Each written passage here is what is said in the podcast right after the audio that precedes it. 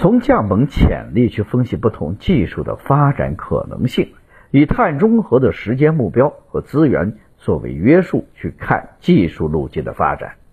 绿色技术技术突破会带来能源的革命，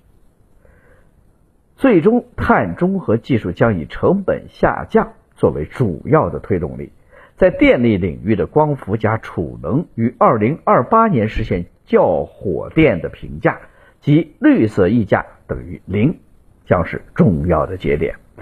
并在非电领域先以电气化率推动公路运输、建筑和居民消费排放降低，然后由氢能和碳捕捉分别实现在交通和工业领域最终的零排放改造。虽然四十年碳中和对于中国是艰巨的任务，但是四十年对于技术发展又是不断的时间。可以从在技术上的突破可能性，如果核能、碳捕捉技术出现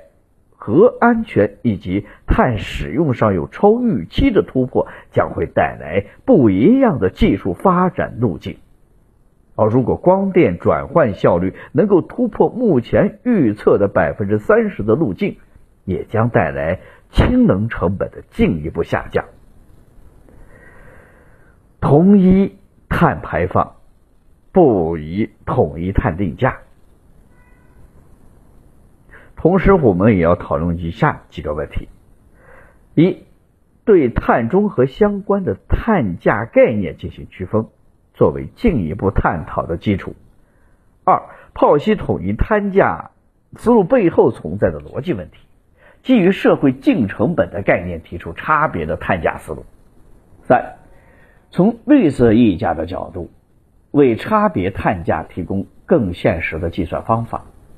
四、基于绿色溢价去探讨适宜不同行业的碳定价机制以及碳市场交易机制的建设问题。